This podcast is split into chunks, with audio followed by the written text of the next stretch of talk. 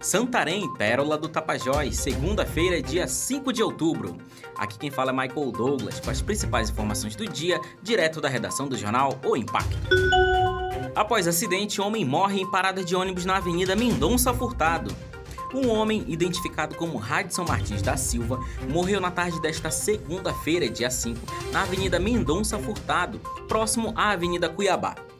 De acordo com informações preliminares, o homem teria sido atropelado por um veículo enquanto caminhava na Avenida Mendonça Furtado, entre as travessas Luiz Barbosa e Agripina de Matos.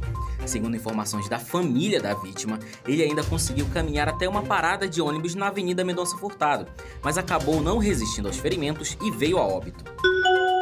Justiça Federal emite liminar proibindo o bloqueio da BR-163 e da BR-230 por indígenas em Itaituba.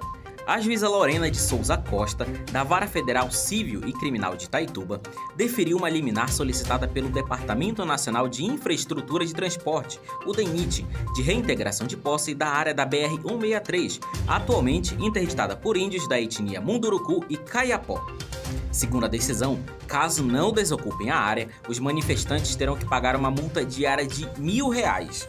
O bloqueio dos indígenas, que já dura cerca de três dias, está localizado na altura do quilômetro 673 da BR-163 e ainda na altura do quilômetro 1008 da BR-230, próximo à comunidade Campo Verde.